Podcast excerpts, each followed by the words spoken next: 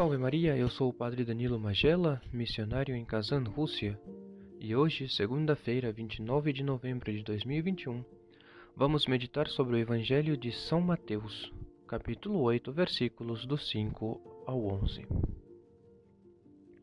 Hoje, Cafarnaum é a nossa cidade, onde há pessoas doentes, umas conhecidas, outras anônimas, frequentemente esquecidas por causa do ritmo frenético que caracteriza a vida atual. Carregados de trabalhos, vamos correndo sem parar e sem pensar naqueles que, por causa da sua doença ou de outra circunstância, ficam à margem e não podem seguir esse ritmo.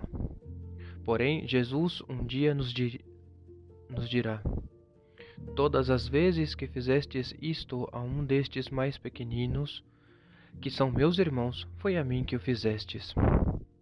O grande pensador Pascal recolhe esta ideia quando afirma que Jesus Cristo, nos seus fiéis, encontra-se na agonia do Getsemane até o final dos tempos.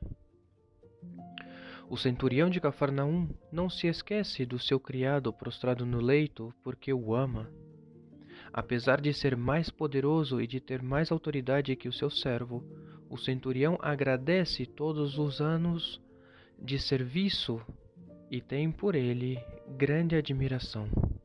Por isso, movido pelo amor, dirige-se a Jesus e, na presença do Salvador, faz uma extraordinária confissão de fé, recolhida pela liturgia eucarística.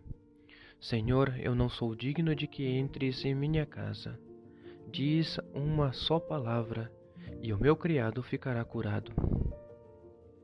Esta confissão fundamenta-se na esperança, brota da confiança posta em Jesus Cristo e, ao mesmo tempo, também do seu sentimento de indignidade pessoal que o ajuda a reconhecer a sua própria pobreza. Devemos aproximar-nos de Jesus Cristo com uma atitude humilde como a do centurião. Assim poderemos viver a esperança do advento, esperança de salvação e de vida, de reconciliação e de paz.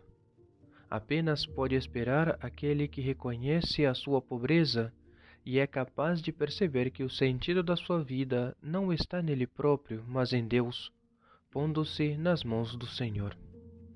Aproximemo-nos com confiança de Cristo e, ao mesmo tempo, façamos nossa a oração do centurião.